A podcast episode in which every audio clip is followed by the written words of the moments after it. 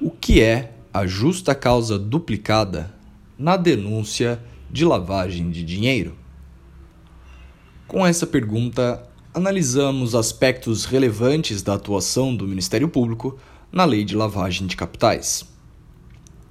No início de nossa aula, fizemos uma breve revisão a respeito das fases do crime de lavagem. A primeira fase é denominada conversão ou placement. A segunda fase é chamada de dissimulação ou layering. E a terceira fase é denominada de integração, integration. Lembramos que para a verificação do crime de lavagem de dinheiro, basta que o agente pratique qualquer uma dessas fases, de modo que o crime estará já consumado. Há uma divisão a respeito da complexidade dos crimes de lavagem.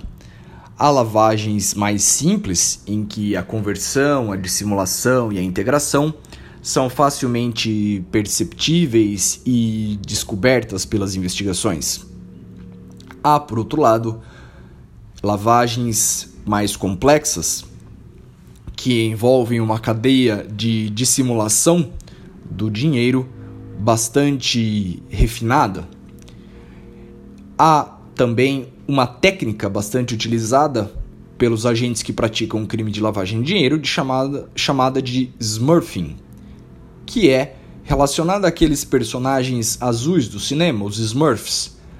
Trata-se de uma técnica de dissimulação do valor por meio do qual o agente diminui e parcela a quantidade dos valores que serão lavados em pequenas quantias e porções, de modo a pulverizar a dissimulação dos bens, valores ou direitos que serão é, ocultados ou que terão a sua origem ilícita dissimulada.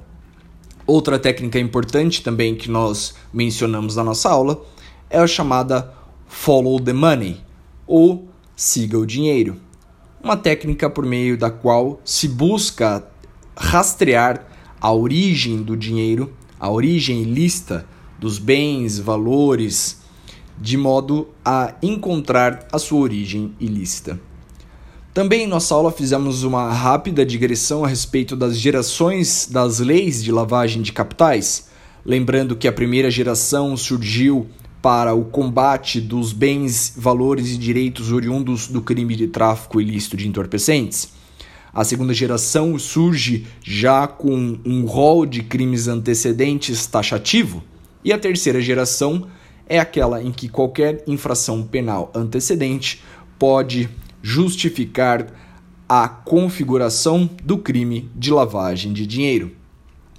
Tratamos também rapidamente a respeito da discussão doutrinária acerca do bem jurídico tutelado pelo crime de lavagem de dinheiro, ressaltando que a posição doutrinária que prevalece é de que o crime de lavagem de dinheiro tutela a ordem econômica e financeira. Por fim, explicamos exatamente o que é a justa causa duplicada. Lembramos que lá no Código do Processo Penal, a justa causa se consubstancia na materialidade e indícios suficientes de autoria ou participação que permitem a deflagração da persecução penal, como um lastro probatório mínimo que deve ser exigido para que o órgão ministerial então ofereça a sua denúncia contra a, o agente que está sendo então processado criminalmente. A justa causa duplicada no caso dos crimes de lavagem de dinheiro é exatamente a exigência legal de que, na denúncia de lavagem de dinheiro, haja uma menção expressa à materialidade e aos indícios suficientes de autoria ou participação a respeito do crime antecedente que gerou os bens, valores ou direitos cuja origem é dissimulada ou de alguma forma é fraudulenta para gerar aqueles valores que estão sendo lavados por meio do crime de lavagem de dinheiro. Esta discussão é bastante importante, pois se não houver justa causa duplicada na denúncia, estar-se-á diante de uma denúncia inepta. Bons estudos e forte abraço.